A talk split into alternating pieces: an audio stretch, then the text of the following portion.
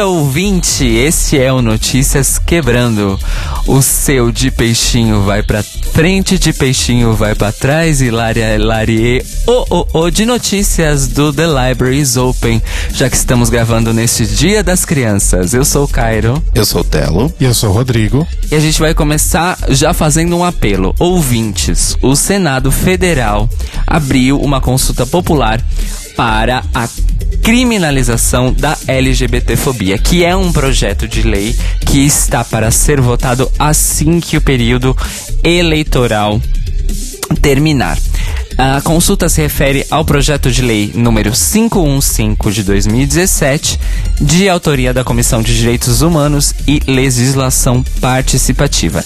Está ocorrendo no site do Senado uma consulta popular, como ah, com, costuma acontecer com projetos de lei que tem, vamos dizer assim, uma uma polêmica na sociedade tradicional brasileira e nós vamos deixar, obviamente, o link aqui na descrição desse episódio, deste episódio, para que vocês possam ir lá e votar sim. Lembrando que para participar das votações de consulta popular nos sites das casas legislativas é preciso fazer um pequeno cadastro de cidadão para evitar bots e fraudes. Mas vão lá e votem sim para que a alteração no Código Penal ocorra e a punição por intolerância e ódio possa ser expandida para ser tipificada também por preconceito e discriminação de pessoa idosa, condição de pessoa idosa, com deficiência, por questões de gênero, de sexo, de orientação sexual ou identidade de gênero.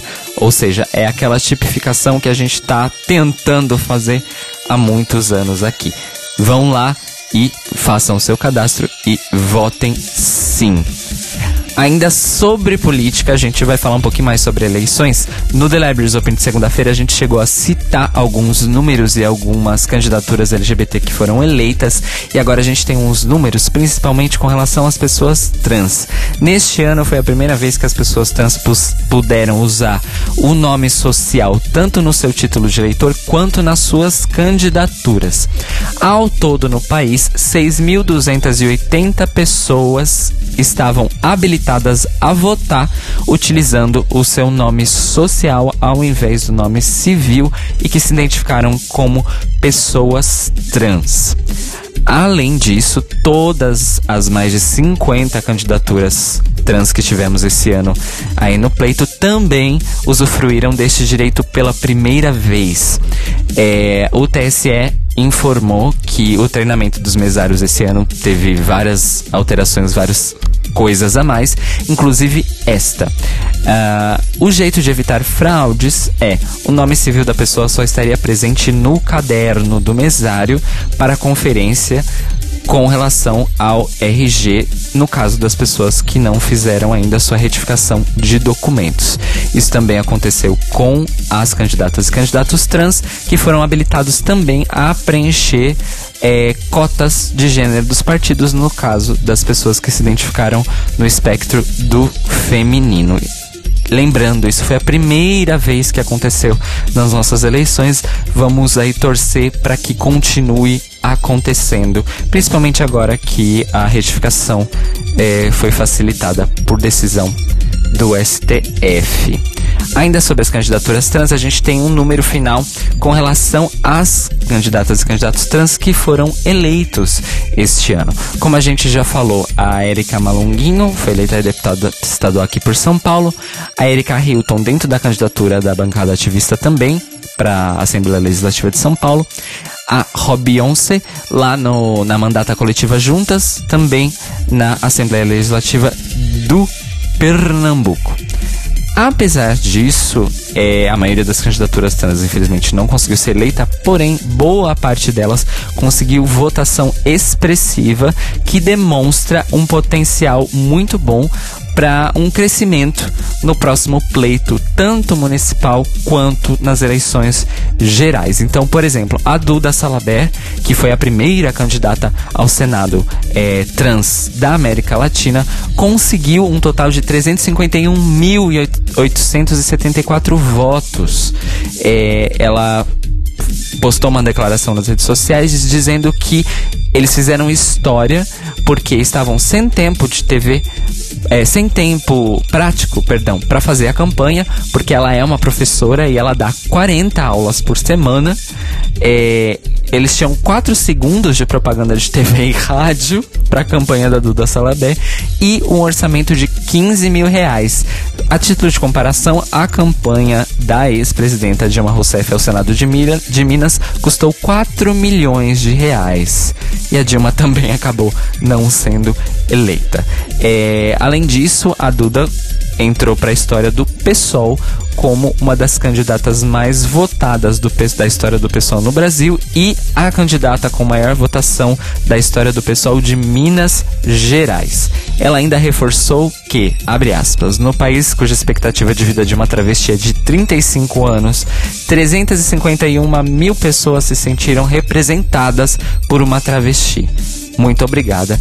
Fecha aspas, escreveu a Duda nas suas redes sociais. Ela teve 351 mil votos, foi isso? 351.874 votos. Nossa, isso é muito legal, porque eu tava dando uma olhada em outros números, né? E eu via gente que teve, sei lá, 2 mil votos, sabe? Se bobear, a Duda teve mais votos que a Marina, né? Aqueles. Olha, eu vou te dizer que assim. é possível. Proporcionalmente, com certeza, mas. Mas assim, Duda teve o meu voto e realmente é uma pena que ela não tenha conseguido né, essa vaga. Mas ela foi tão bem e ela fez uma campanha muito legal. Ela fez uma campanha muito expositiva de ideias. Então eu espero que ela e o pessoal continuem nessa luta e que num próximo pleito ela esteja aí tentando mais uma vez, porque foi uma coisa muito legal, muito legal mesmo. Arrasou.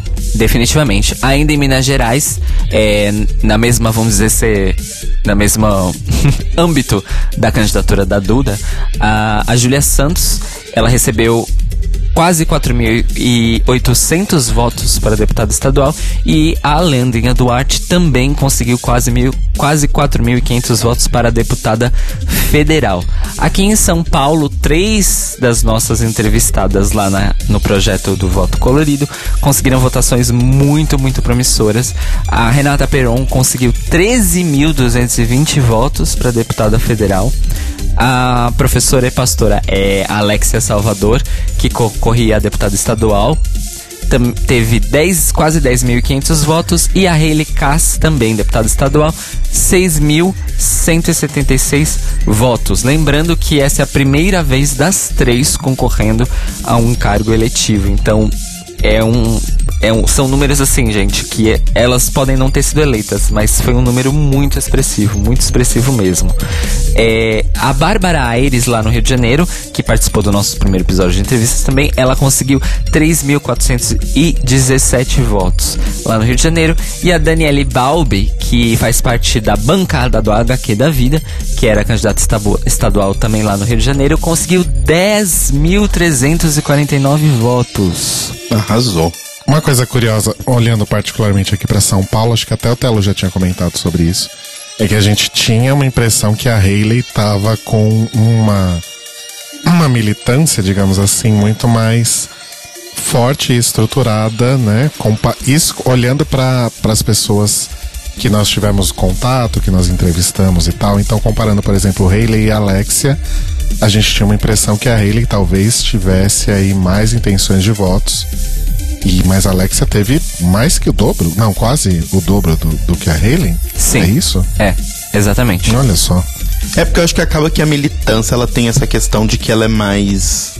Uh, e eu digo isso como uma coisa boa, não ruim, mas ela é mais barulhenta do que necessariamente as pessoas que votariam na Alexia, que são as pessoas da igreja dela, né, que têm a fé dela, que compartilham essa fé com ela, que acreditam mais nessa, nesses princípios e tal. Acho que a Haley tinha uma ligação maior com a militância, mas a gente sabe que, infelizmente, a militância de esquerda não é tão grande quanto ela precisaria ser. Então talvez seja isso. É, faz, faz bastante sentido.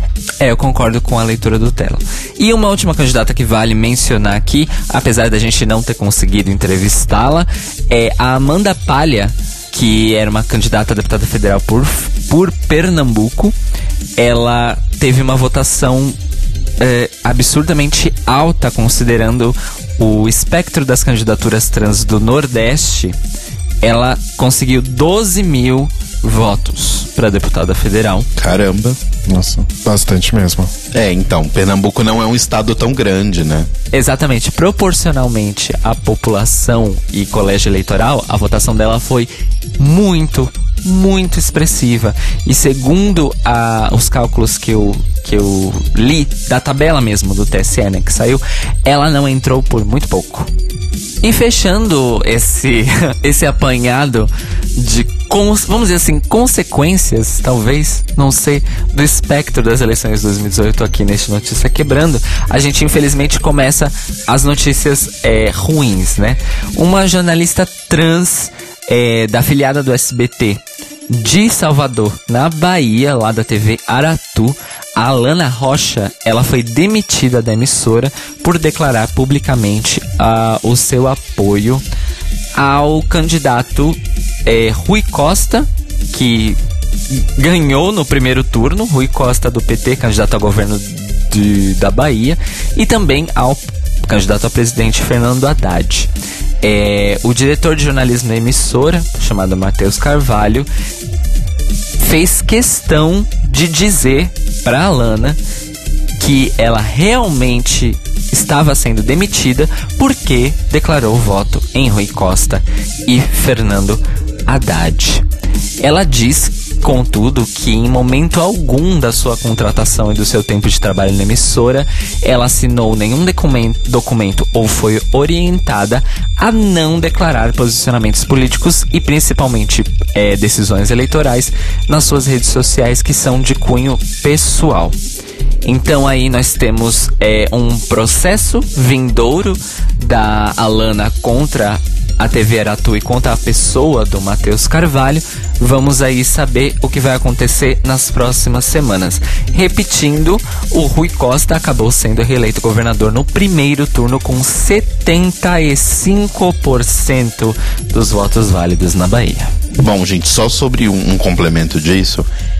É, infelizmente, sobre todas essas notícias que estão acontecendo, né, sobre ataques sendo realizados a pessoas que se posicionaram contra o candidato Jair Bolsonaro e também pessoas de minorias etc. A gente ainda vai fazer um apanhado porque talvez não, assim, são notícias, mas talvez não seja um assunto pra gente tratar aqui especificamente no Notícias Quebrando, porque são muitas as notícias. Então talvez seja uma coisa pra gente fazer um library, né, comentando só sobre isso, a gente sentando em cima desse assunto, discutindo, trazendo pessoas profissionais especializados nisso, né? Então, a gente vai falar sobre isso, a gente não está ignorando que isso aconteceu, infelizmente, mas só para vocês entenderem por que não vamos comentar de todas essas essas infelicidades que aconteceram. Eu só queria aproveitar então esse seu link, esse gancho, para falar sobre algumas uh, iniciativas interessantes, como por exemplo o perfil do Instagram, ele não vai nos matar, que é um perfil que está compilando e divulgando aí relatos de violências sofridas por LGBTs, negros, mulheres e outros grupos minorizados. Né, eles orientam você a mandar o, o print ou, ou um relato ou alguma coisa do tipo, bem detalhado, de onde, quando, como e por quem você sofreu, na mão de quem você sofreu algum tipo de violência, para que isso seja postado no perfil. É, isso é muito legal, até porque eu acho interessante é, ter um, aonde compilar tudo isso, mas é muito importante também que você tome providências como fazer um BO, entrar em contato com o Disque Direitos Humanos, né, do Departamento de Ouvidoria Nacional dos Direitos Humanos, que é o SEM, né, você disca SEM e relata o, o seu caso, a situação que você sofreu. E esse departamento tem, abre aspas, a competência de receber, examinar e encaminhar denúncias e reclamações, atuar na resolução de tensões e conflitos sociais que envolvam violações de direitos humanos, fecha aspas. Isso eu tirei do, do site deles. E uma outra dica também que eu achei bastante interessante é, é como eu já mencionei, faça o BO e faça o BO como a primeira coisa, antes de tudo. não publique nada na internet sem ter um BO, porque você corre o risco de ser acusado de calúnia e difamação, porque a gente sabe que não dá necessariamente para jogar limpo com algumas dessas pessoas, né? Então, rodeie-se aí de todos os, os artifícios adequados e apropriados para esse tipo de situação. E não deixe de comunicar se você sofrer algum tipo de violência, porque isso é extremamente importante e talvez seja fundamental daqui para frente. Exato. Bom, e continuando nessas notícias né, de questões de eleição, Nessa última quarta-feira, no dia 10 de outubro, o Ministério Público do Distrito Federal abriu um inquérito civil para investigar a empresa BS Studios, que é uma desenvolvedora de, de, games que lançou no dia 5 de outubro no Steam e no Itch.io, que é um site também para jogos indies, o jogo Bolsomito 2K18, né, basicamente. É, no jogo você, ele é um beat'em up normal, né? Aqueles joguinhos de luta, tipo Streets of Rage, é, Capitão Comando e etc. Onde você controla o personagem Jair Bolsonaro e você bate em pessoas de minorias, mulheres, negros e etc. É, na, na descrição né, que foi publicada na Steam sobre o jogo, o ABS Studios é, afirma que o jogo é politicamente incorreto e o jogador é, poderá enfrentar, abre aspas, inimigos que pretendem instaurar uma ditadura ideológica criminosa no país, fecha aspas. O jogo está sendo vendido a 9,99 na Steam. Já foram a, a, a Valve, né, que é a empresa responsável pelo Steam, já foi comunicada do jogo e também, né, várias pessoas já deram seus reviews, já reportaram sobre, sobre o jogo, mas aparentemente não fez muito efeito, pois o jogo ainda continua à venda e sur, né, tipo, de uma forma surpreendente, ele tem 167 nesse momento em que estou lendo aqui na sexta-feira, 167 reviews na Steam e a sua avaliação no geral é very positive.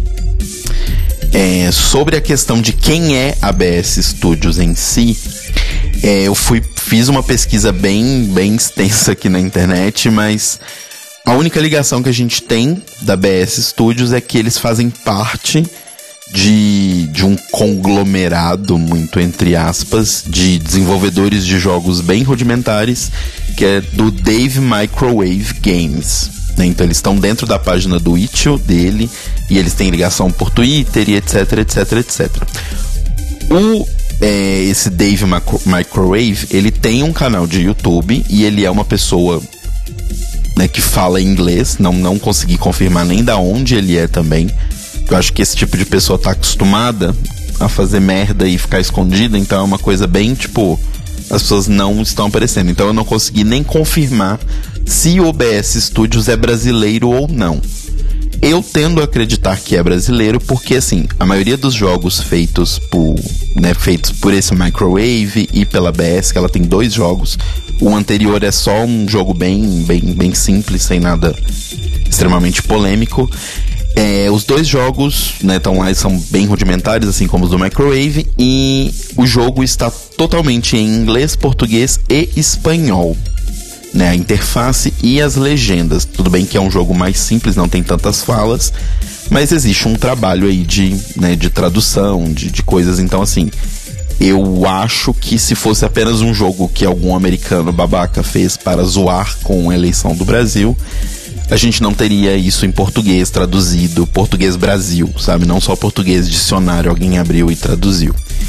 É, e outra coisa também é que né, tem os achievements, que são os troféus que você ganha no jogo, e eles são bem específicos, com nomes como acompanhante de luxo, geração mimimi e saudando a mandioca. Então, infelizmente o jogo ainda está no ar. Tanto eu procurei tanto pelo Tecnoblog quanto Treco Box e vários outros sites que fazem um acompanhamento né, mais hard news de, de, de notícias sobre games e ninguém ainda sabe exatamente quem é a BS Studios. Mas, como dito, o Ministério Público já entrou em contato com a Valve para conseguir os dados de quem é BS Studios para que eles possam responder por, por isso que é um crime, né? Além de ser um crime de ódio, uma incitação a crime de ódio, aconteceu em um período muito problemático, porque como eu disse para vocês, o lançamento do jogo foi feito no dia 5 de outubro. E apesar dos jogos, apesar da campanha desse ano para eleição estar autorizado o uso da internet e tal, não necessariamente existe uma cláusula clara na lei eleitoral desse ano sobre questão de jogos e esse tipo de desenvolvimento. E o jogo foi lançado, como eu disse, no dia 5, dois dias antes do primeiro turno. Então o MP está investigando principalmente por conta disso e, obviamente, também pela questão do, do da incitação ao ódio. Mas aí vamos acompanhar para ver se isso é resolvido o mais rápido possível. O que me espanta é como é que esse jogo foi aprovado para entrar na plataforma do Steam. Isso é que me espanta. Então, na verdade, o negócio é o seguinte: depois que acabou a, não, não é que acabou o controle do Steam, mas antes existia uma plataforma do Steam chamada Greenlight, uhum. onde os jogos entravam nessa plataforma e eles eram avaliados por pessoas dentro da comunidade que ou jogavam muito ou tinham uma certa expressividade por deixar comentários, por deixar avaliações e tal. Então essas pessoas avaliavam e aí, se o jogo tivesse um certo nível, ou não só técnico, mas também, tipo, ele não fosse desrespeitoso o suficiente, ele entrava na comunidade. A questão é, jogos que o Steam hoje barra completamente eram jogos que tinham pornografia explícita e jogos que tinham violência ou discurso de violência explícita. E o que acontece no jogo é, ele é um beat'em up. Você é um personagem que sai batendo em outros personagens na rua. Para quem entende o contexto, é obviamente uma incitação à violência contra minorias. Mas para o sistema da plataforma, ele é um jogo de beat'em up. Então eu imagino que por isso não teve esse tipo de controle, entendeu? Anyway, muito triste, mas acontece. E numa nota aqui rápida, a nossa primeira Miss, é, concorrente à Miss Universo transgênero, que é a Miss Espanha Angela Ponce, sofreu um ataque transfóbico da concorrente dela, Valéria Morales, que é a Miss Colômbia. Né? A Miss Colômbia falou, abre aspas, que o reino da beleza, como é o Miss Universo, foi feito para mulheres que nascem mulheres. Acho que para ela, né, falando da Angela, também seria uma desvantagem competir. Disparou. A Angela disse que não é o propósito dela, né, tipo, falar sobre essas coisas, não vai tentar mudar a opinião da outra, mas que ela só pede respeito, que acho que é o mínimo, né? Então, assim, para a mocinha da Colômbia, fique esperta. Para a moça da Espanha, a Ângela Ponce, parabéns por ser a primeira e boa sorte. Então, boot pra moça da, da Colômbia, é isso? E tute pra moça. Arrasou. É, antes da gente entrar no boletim Greg Race dessa semana, eu esqueci só um outro canal aqui que é importantíssimo para é, reportar e relatar aí é, violências e crimes de ódio, discriminação, preconceito e afins. Que para você que está em São Paulo é a Delegacia de Crimes Raciais e Delitos de Intolerância, a DECRAD, que fica na rua Brigadeiro Tobias, 527, terceiro andar, ali na Luz. Telefone 3311-3556 ou 33150151, ramal 248. Uma das candidatas que esteve aqui sendo entrevistada por nós já falou sobre problemas aí de atendimento nessa delegacia, porém é aí um lugar, um canal disponível para que você também faça aí a denúncia de algo que você ou os seus sofrerem, ouvirem outras pessoas, pessoas sofrendo. E no Greg Race dessa semana eu conto que a Bianca Del Rio entrou aí também pro hall de queens que publicou algo com a hashtag ele não, né? Ela publicou no Instagram aquela imagem do Bolsonaro demônio, né? Vermelho com chifrinho e bigodinho de Hitler.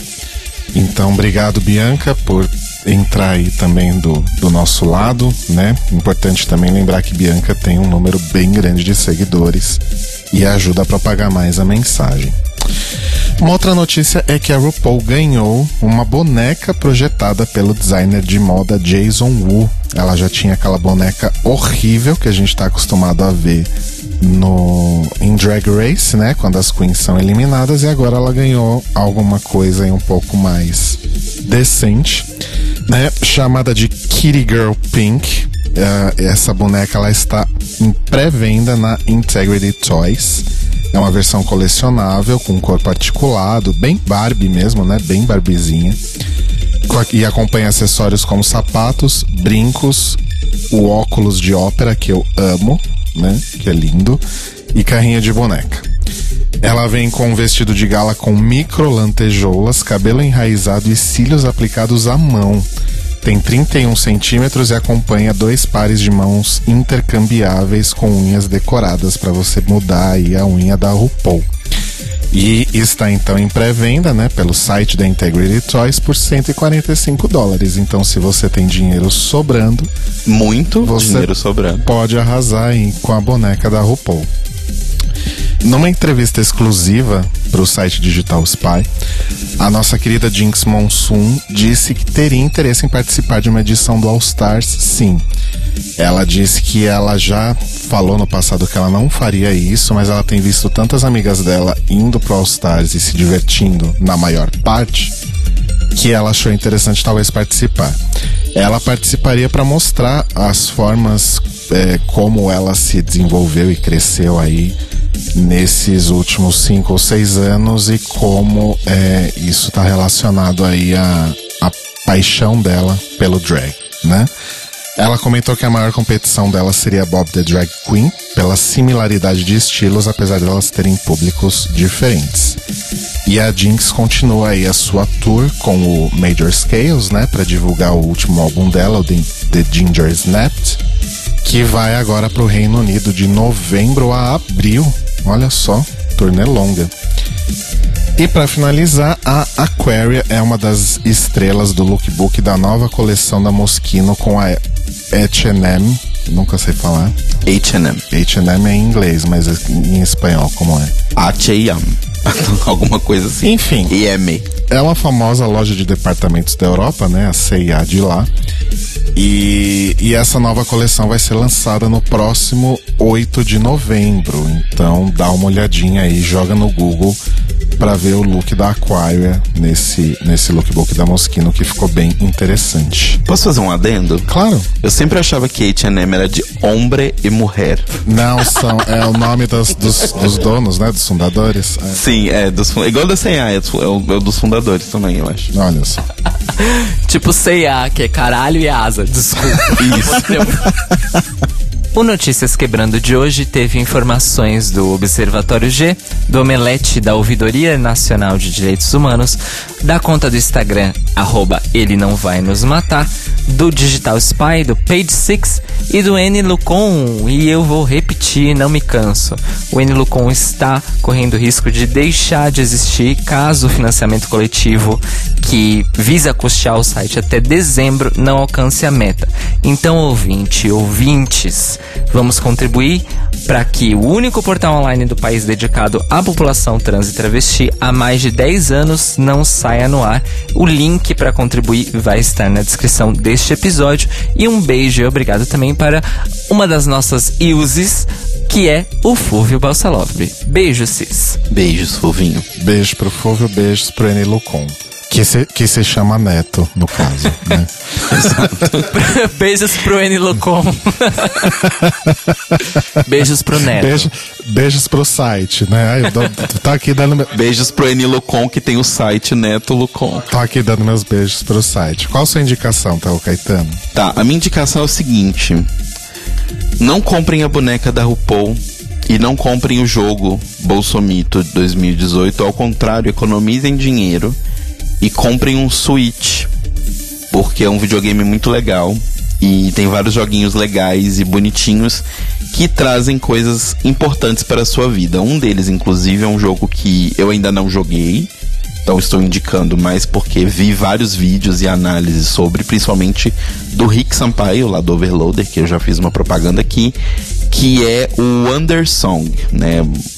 Viajante Canção. o nome, tudo junto. Que é um jogo onde você interpreta um bardo e você resolve todas as coisas da forma como um bardo resolve, cantando e dançando e não batendo em ninguém. Então eu achei muito legal a proposta e a história do jogo tá todo mundo falando que é muito, muito, muito bonita. Eu tô muito louco para jogar.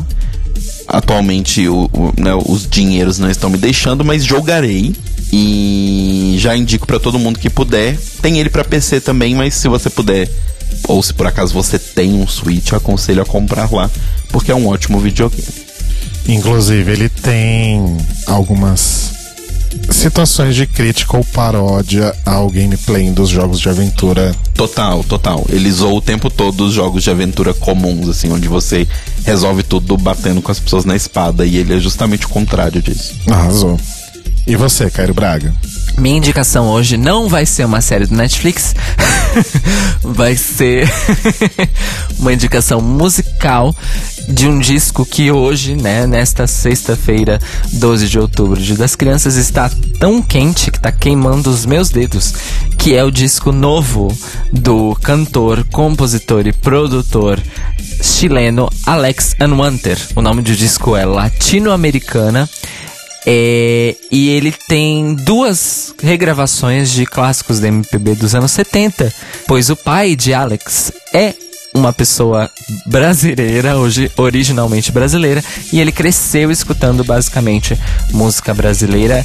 Eu indico porque o Alex é ninguém menos do que um dos compositores dessa geração mais importantes do Chile. Ele é um militante, ele faz pop de protesto e, obviamente, que é bicha, porque para ser tão maravilhoso assim, não, não dava para ser um homem hétero, né? Então vamos lá. Alex Anwanter é o nome dele é difícil de escrever, gente. É, procurem Alex. É, vai, eu vou deixar um linkzinho aqui de, de Spotify, vocês acham lá, mas o nome do disco é Latino-Americana, tudo junto. Recomendo que tá um babado maravilhoso. Arrasou. A minha indicação da semana, ela é para o seu corpo, para a sua alma, para a sua mente, né? Nos dias de hoje, a vida do jovem millennial ela é muito complicada. Nós temos que trabalhar, estudar, cuidar da casa, pagar as contas, né? E no meio de tudo isso, a gente ainda tem que militar, a gente tem que brigar com Bolsominion, a gente tem que conversar com pessoas que querem anular o seu voto ou outras pessoas mais razoáveis que podem eventualmente trocar a sua opção de candidato no segundo turno. Isso tudo gera um grande estresse, gera grande é, dor, ansiedade, etc. Né? Então a gente precisa parar alguns momentos para cuidar do nosso corpo, da nossa mente e do nosso espírito. E para isso eu recomendo para vocês a meditação. E você pode, na verdade, meditar assim, muito pouco, né? Você pode parar simplesmente cinco minutos no seu dia e meditar um pouquinho. Faz muito bem, principalmente para respiração, porque quando a gente está ansioso, a primeira coisa que vai para o espaço é a respiração. E aí, quando você percebe, você está extremamente cansado porque você não está respirando direito. Né? Mas aí você fala, nossa, Rodrigo, eu nunca meditei, eu não sei como faz. Cinco minutos, será que é suficiente? É sim. Você vai fazer o seguinte: a minha indicação finalmente começa neste momento, que é entrar no YouTube e digitar meditação guiada 5 minutos. Você vai encontrar dezenas de canais do YouTube que ensinam a fazer meditação em 5 minutos.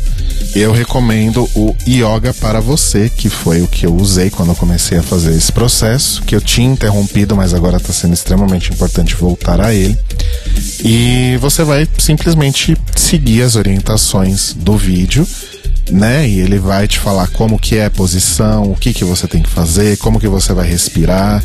E olha, cinco minutos faz uma diferença absurda. Eu recomendo, né? É, enfim, não dá para fazer a qualquer momento do dia, não dá para você fazer no meio do trabalho. Olha que tem gente que consegue, viu? Mas assim, eu acho que a meditação de fato assim, principalmente para quem não tá acostumado, para quem nunca fez, é muito importante que você esteja num ambiente totalmente calmo e silencioso, né? Então, de repente, você resolve, você tá no trabalho. Aí você fala, vou parar, vou meditar cinco minutos e alguém passa atrás de você. Aí, fulano, como é que tá esse job aí, né? E aí lá se foi a sua meditação. Então faça de manhã, né, antes de sair de casa, são só cinco minutinhos, ou faça à noite quando você chegar em casa, depois de um banho bem gostoso. É bom que você dorme melhor, mais relaxado, mais tranquilo e acorda melhor no dia seguinte.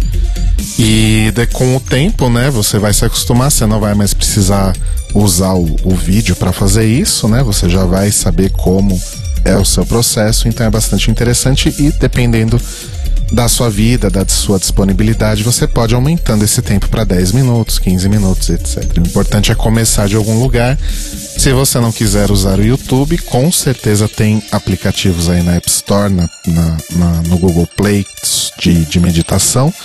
Com certeza devem ter podcasts sobre isso também. Então, tem bastante fontes aí, mas eu acho que é algo que eu recomendo para aguentar o baque que está sendo esses dias aí e de dos dias que inclusive ainda virão. Eu recomendo inclusive, acho que o Cairo também usou o Headspace. É um aplicativo bem legal e ele vai tipo te acompanhando. Ele, como você começa, ele, você no começo coloca quanto tempo você tem disponível. Ah, isso é legal. E, e, como você tá, né? Tipo, nível de nervoso, nível de estresse e tal. E aí, com o tempo você fazendo, se você for conseguindo, ele vai meio que uma coisa tipo tarefinha, sabe? E aí, se você for conseguindo fazer, ele sugere, ah, que tal aumentar para 10 minutos? Olha, isso é bem legal. E aí, de tantos em tantos dias, ele te pergunta, ah, tá fazendo efeito? Você tá sentindo tal, sentindo Y? É bem legal, é bem legal. Arrasou, ótimo. Então, várias formas aí de começar a cuidar melhor aí da, de você mesmo, né? E faça exercícios físicos sempre que possível, né? Eu fiquei uma semana sem andar e já tô todo cagado de novo. E é isso, gente. Notícias quebrando então toda segunda-feira disponível logo nas primeiras horas da segunda-feira no seu feed. Assine o nosso feed para receber a notificação no seu agregador de podcasts preferido e também está disponível na Rádio Sens às 8 da manhã toda segunda-feira em senscast.org. Exato. E para comentar as notícias, mandar outras notícias pra gente ou falar com a gente sobre qualquer assunto, vocês podem mandar um e-mail para thelibrariesopenpodcast.gmail.com no Facebook e no Mixcloud nós somos barra The Libraries Open Podcast e no Twitter e no Instagram Tlio Podcast, T-L-I-O Podcast. Nós nos ouvimos e nos falamos novamente hoje à noite às 21 horas ao vivo aqui na Rádio Sens em senscast.org no The Libraries Open, que hoje não tem pauta atendendo a pedidos dos nossos ouvintes.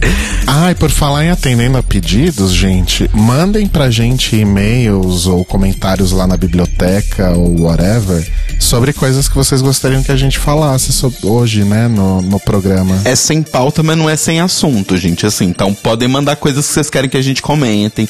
Entra no chat, participa com a gente, porque assim, vai render o tanto que vocês renderem com a gente. É verdade.